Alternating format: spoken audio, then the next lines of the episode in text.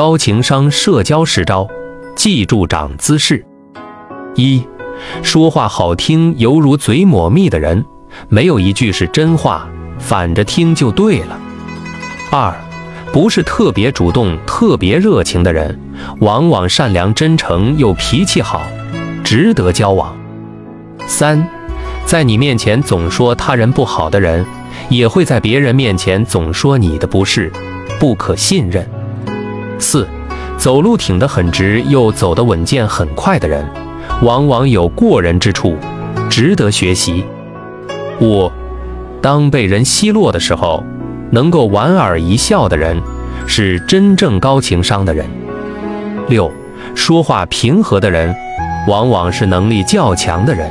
总是指责别人的人，往往没有多大能耐。七，不管发生什么。都能够控制自己情绪的人，往往非常自律。八，能够说到做到的人值得信赖。九，对有钱人低头哈腰的很多，但是能尊重乞丐的人不多，这样的人才能长久合作。十，在你落难的时候愿意帮助你的人，是你人生中的贵人，要真诚相待。